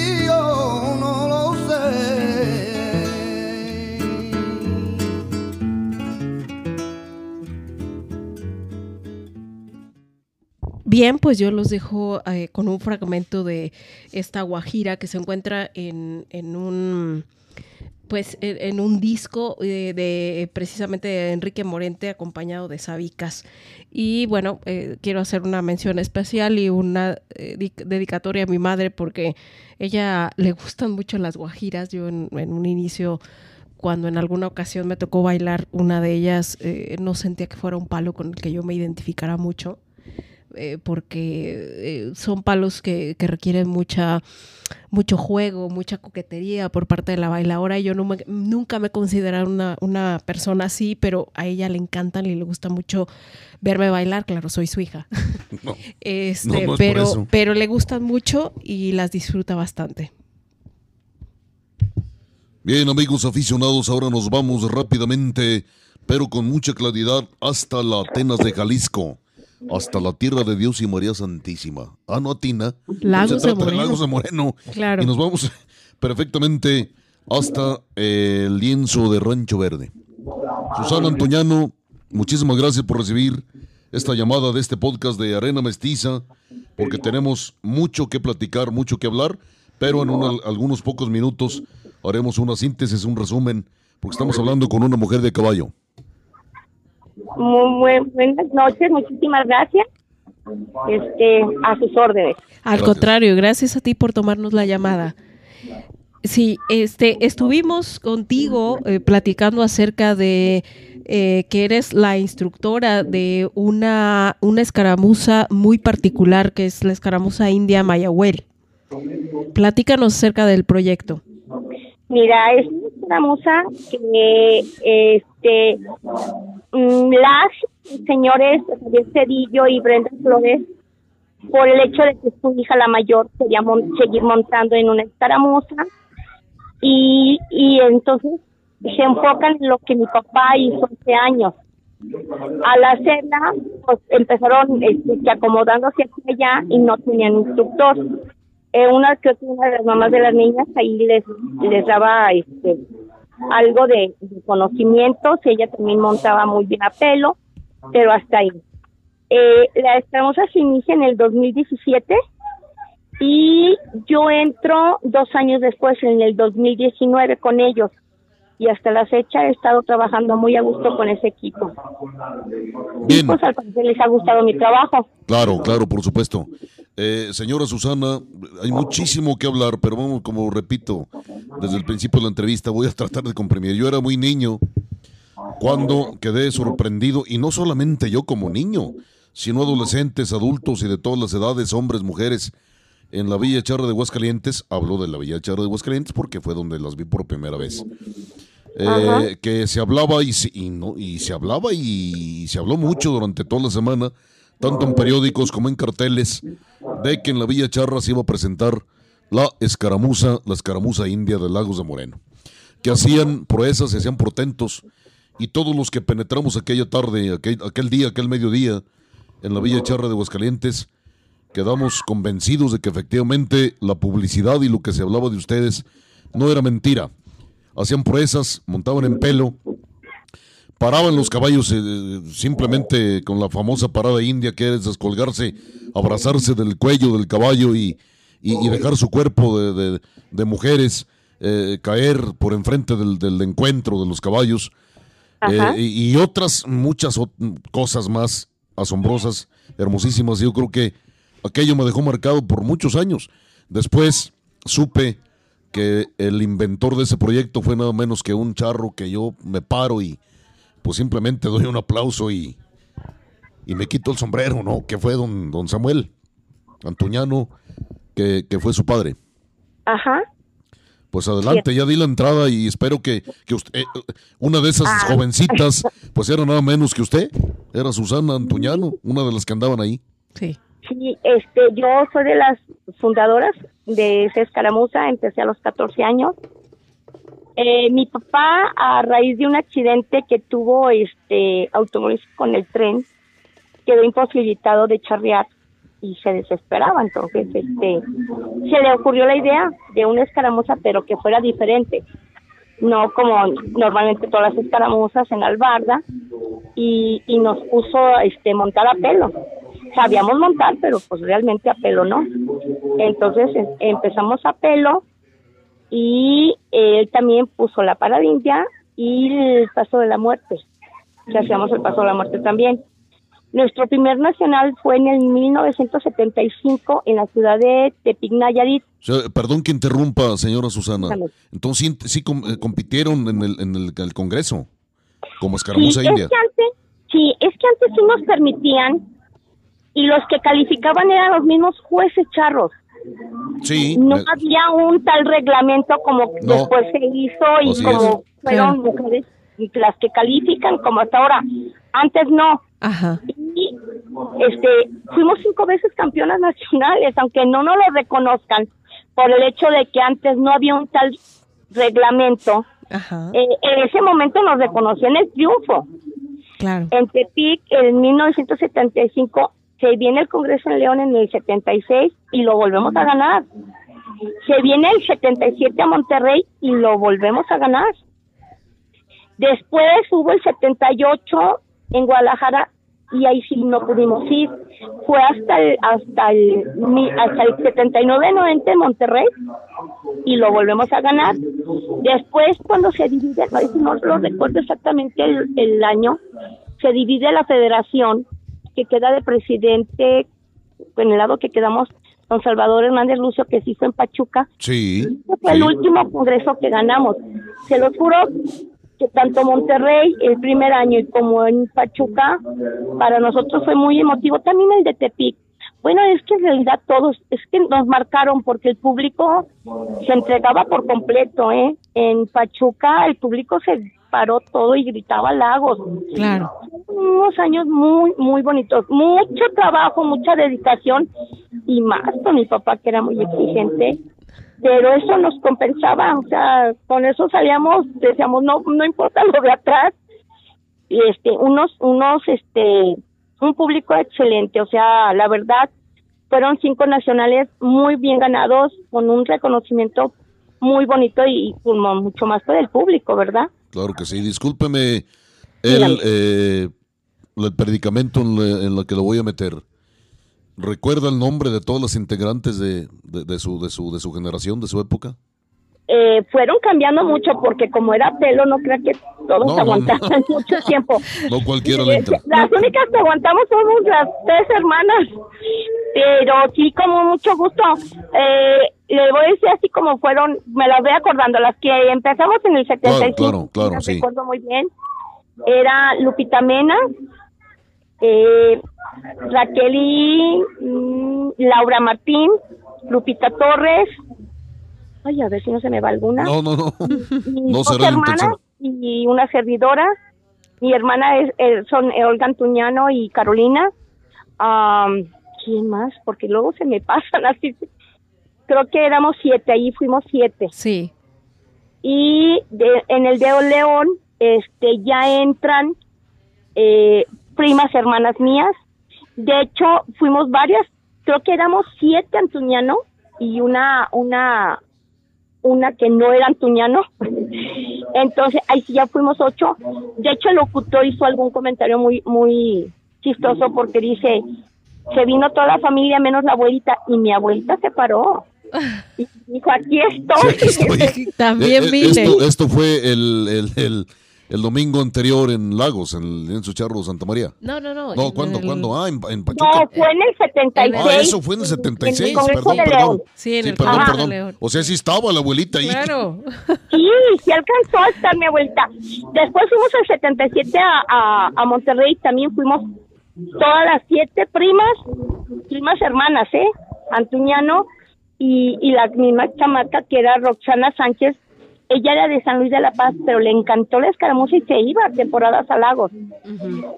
Y así el transcurso de, de, de, pues es que yo empecé a los set- 14 años y me retiré a los 25.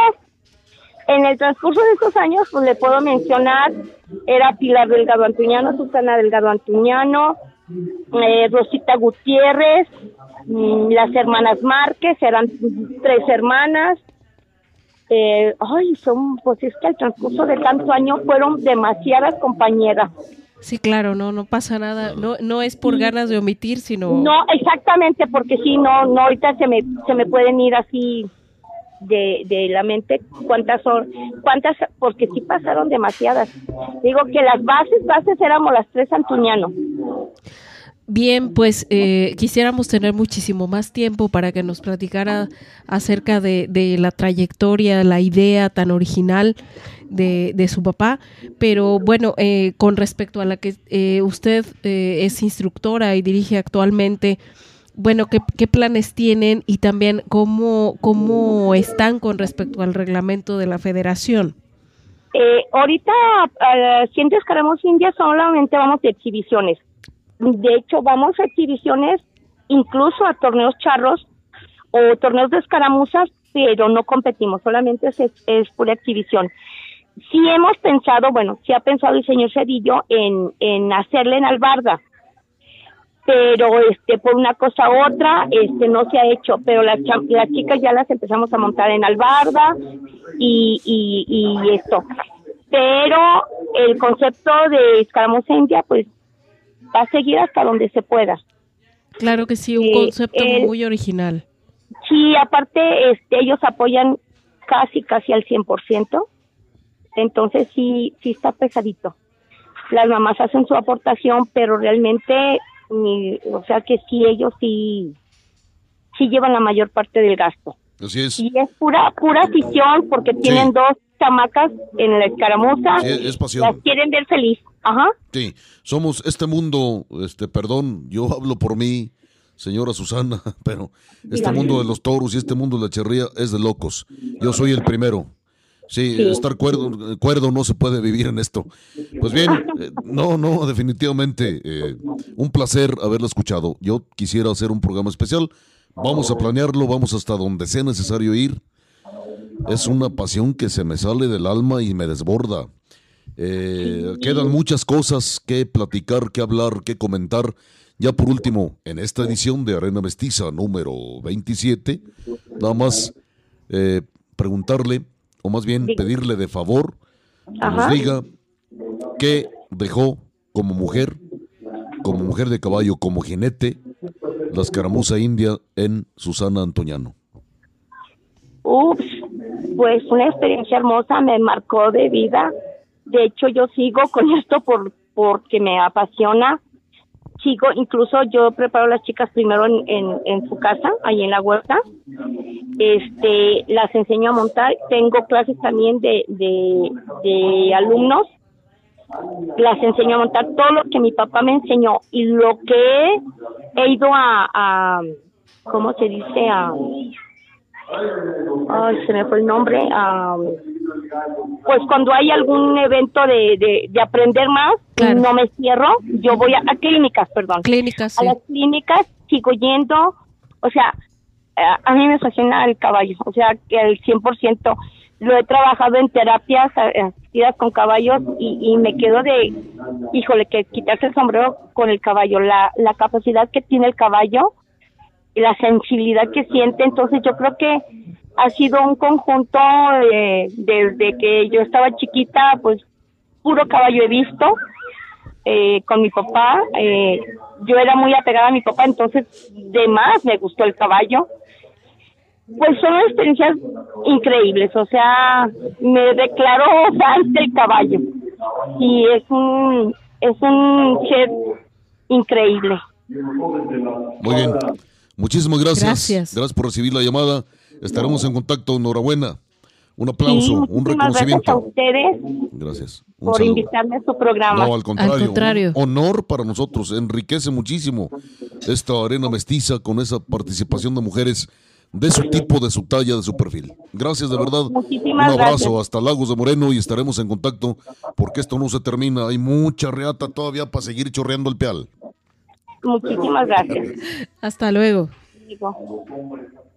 Bien, amigos, aquí tiene usted la participación nada menos que de, de Susana Antoña. Me perdón que me desborde a veces la pasión, pero me llega la nostalgia tremenda. Es que es aquellas imágenes no se me van a, a olvidar jamás. Esta mujer de a caballo, Lupita y amigos aficionados, hija nada menos que de don Samuel Antoñano. Y para aquellos que no sepan, les voy a platicar. Claro que es motivo de programa especial o de espacio especial en la Arena Mestiza. ¿Saben ustedes, amigos aficionados, incluso muy aficionados a la charría, quién nos- quiénes fueron los inventores?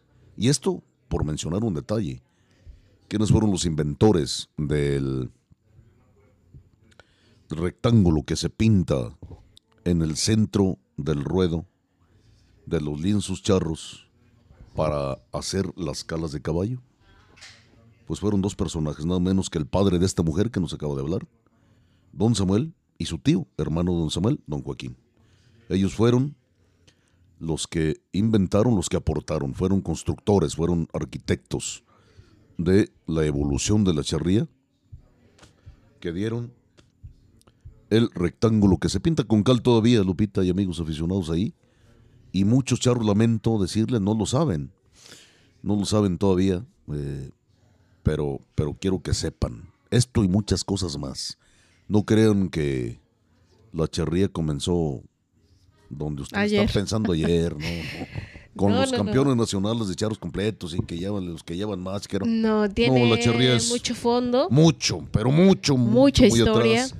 Y mucha historia. Eso, mucho sincretismo. muchísimo, muchísimo. Y, y creo que eso da para mucho. Yo creo que siempre es importante reconocer a aquella gente que nos aporta Sí, algo para crecer. Y hay que Sí, no hay pararnos que, no hay que olvidarlos. Jamás hay que ponernos de pie, quitarnos el sombrero y darnos un trago largo de tequila con mucha emoción en favor de ellos.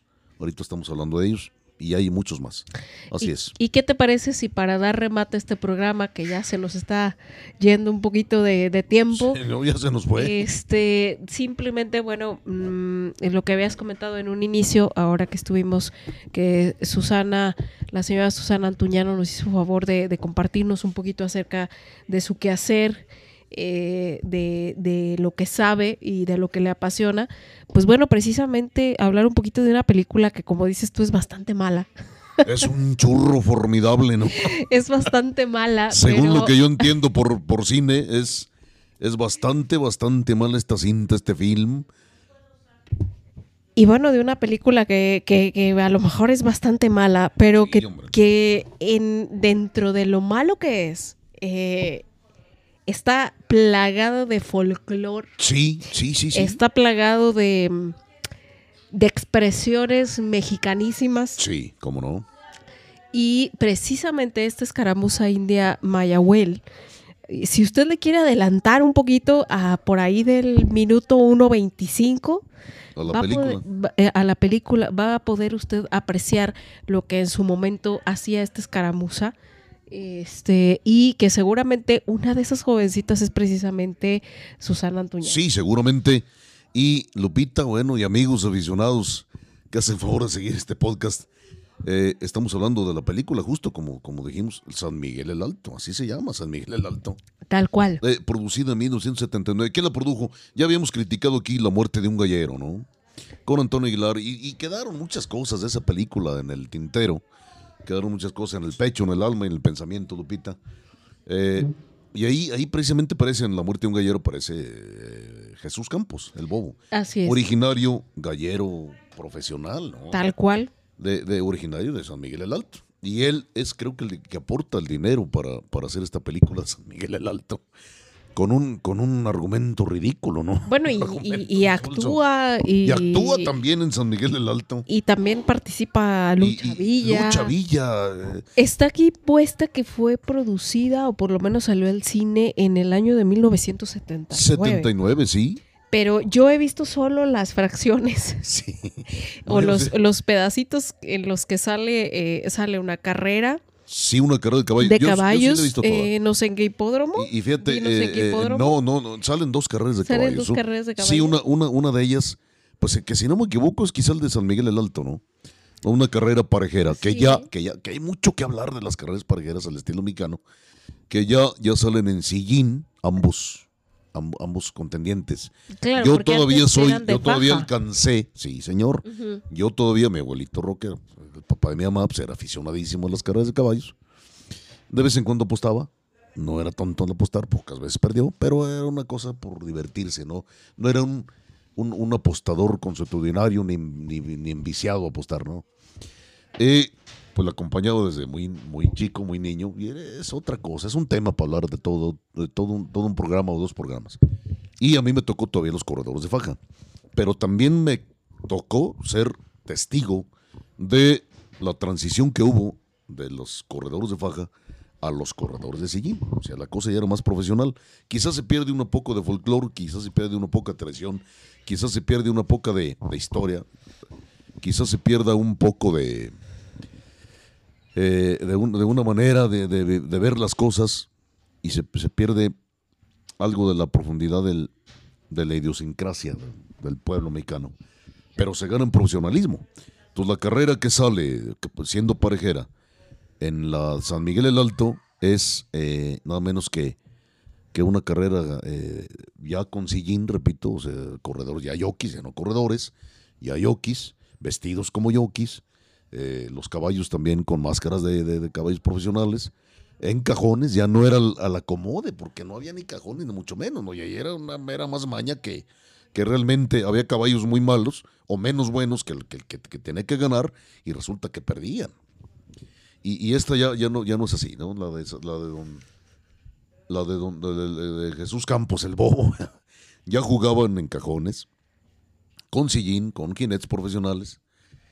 Y salen por tanta cosa. Pero, ¿qué te parece, Lupita Martín Campos? Y eso sí, con un gentillal. ¿Y cuántos accidentes no se llegaron a dar? Sí, claro. claro. porque estaba plagado el carril, o sea, tanto la pista del- de, los, de, uno como de otro contendientes, plagadísimas, ¿no? De, de gente, y no todas en buen estado, ya muchos en avanza- avanzado estado de veredad.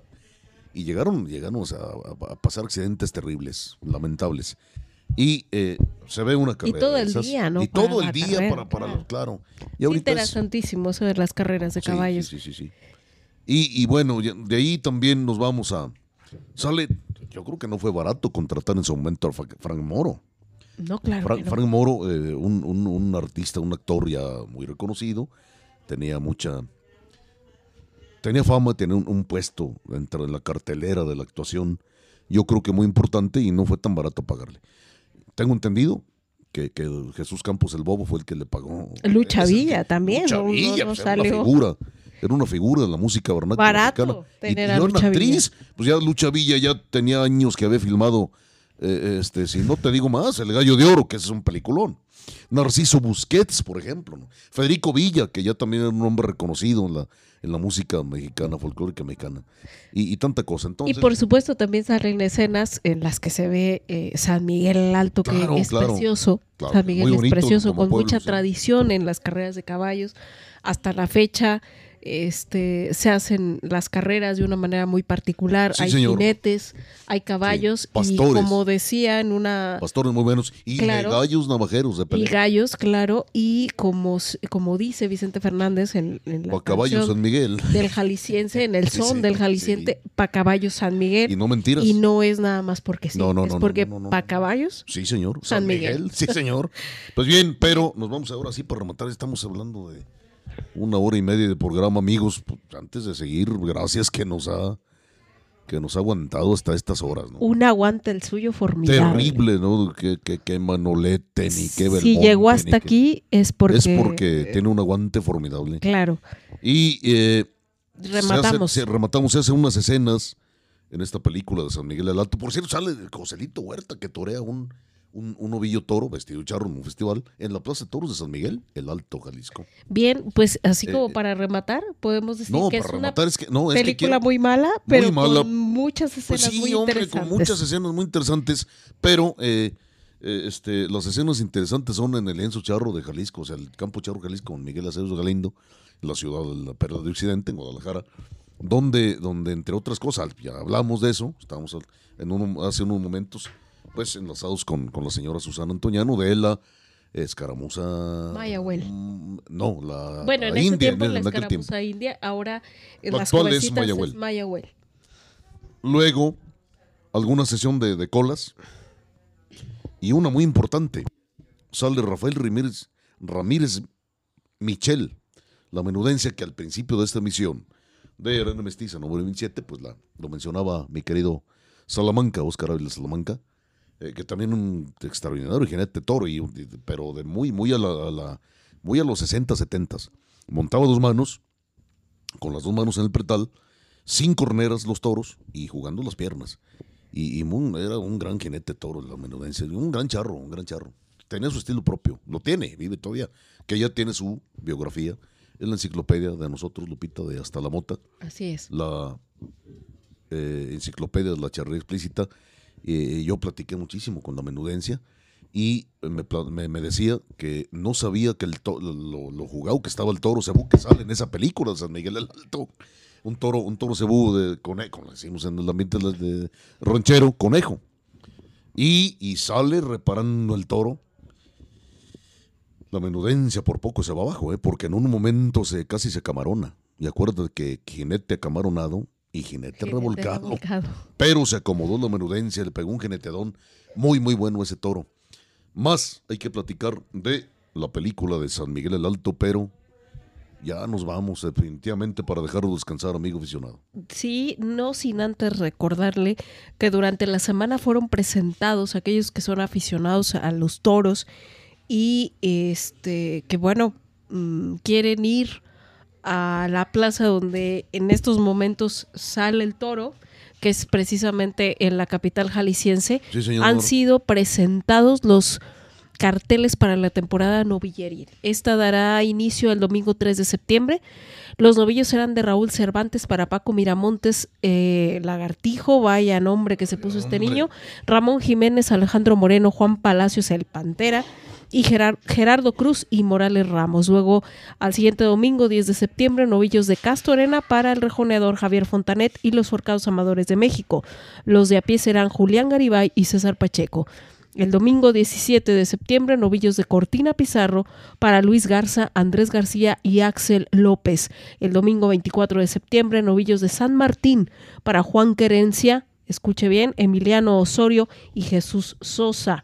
El domingo primero de octubre, novillos de Santo Toribio para el rejoneador, rejoneador Tarik Otón, los forcados amadores de México, Rubén Núñez a pie y Bruno Aloy y remata esta temporada novilleril allá en la capital preciosa jalisciense el domingo 8 de octubre con novillos de Santa Inés. Para los triunfadores que se disputarán el trofeo Alberto Bricio en su 30 aniversario luctuoso. Yo le recuerdo además que estarán estrenando un juez de plaza. Eh, se le ha dado el nombramiento a Mau- Marco Aurelio Barajas Cosío, que suple eh, a Alfredo Sahagún Michel. Este, él no ha dado a conocer su equipo de trabajo, pero estrenarán eh, eh, juez de plaza nuevo. Esto lo dieron a conocer a través de la Comisión Taurina de Guadalajara, que preside Carlos Fernández Escobar, y el, el nombramiento se lo entregó el presidente municipal de esa capital jalisciense. Sí, señor, pero en Guadalajara sale el toro y punto. Y debe salir el novillo. Como debe ser el Como novillo cuajado, sí, señor. Pues hombre, muchísimas gracias, amigos aficionados. Ya nos vamos ahora sí. Por fin Gracias, se va a deshacer fin. de nosotros. Eh, eh, Cinco y Acción es un podcast muy importante de cine. Ahí sí saben de cine. Y hablan muy bien de cine. Y tenemos especialista en churros. Sí, señor, eh, que es Rodrigo Guerrero. y con una, digamos, un anexo que es de cinco inyección, la resistencia. Bien, eh, saludos, mi queridísimo Mariano Márquez. ¿Qué te parece, Lupita Martín del Campo, que se comunicó con nosotros? Mi querido Mariano, hasta el centro de la República, él que radica en Mexicali, ¿no? Que es de Lagos de Moreno, es un charro laguense. Charro, no es cualquier cosa. Ya estaremos hablando de, de, los- del desempeño, el desenvolvimiento, las diligencias de Mariano dentro de los lienzos. Además, vástago de un amigo que fue de nuestro abuelito materno, Lupita, y otra cosa, y entre muchas, pero muchas, don Antonio Márquez, Y que no sé el talabartero más original Sí, que yo conozco. justamente te iba a decir, yo Así no sé fácil. si hay alguien que lo reconozca, pero tiene un estilo muy particular Muy y yo creo que puedes muy ver personal. que es una montura salida de ese taller. Sí, señor. Que, bueno, ya. Y desde luego, acuérdense que este programa puede escucharlo en Noticiero Taurino .com.mx y en www.fsth.mx puede bajar libros taurinos gratuitamente, entre ellos Taurefemérides, la historia mundial de la fiesta comprimida en más de, más de 4.700 fechas importantes, autoría de este que les está hablando, este loco que les habla, y además el podcast de este, de ah, eh, Arena, Arena Mestiza. Eh, y gracias amigos y Lupita, por supuesto, a Rodrigo Guerrero y a Gaby Jaime. Sin ellos sería imposible este podcast.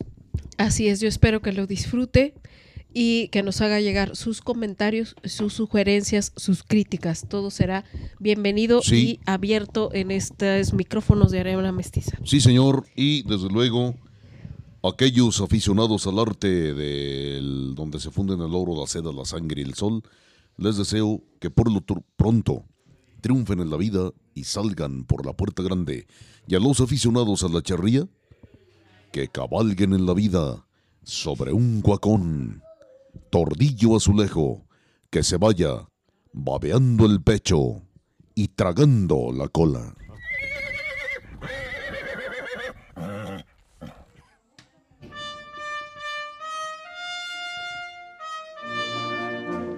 Me arriesgo a morir para vivir.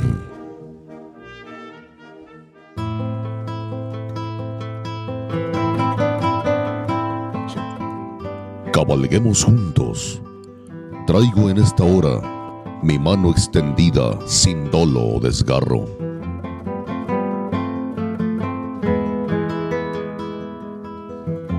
Cabalguemos juntos. Traigo cicatrices de machete y lanza.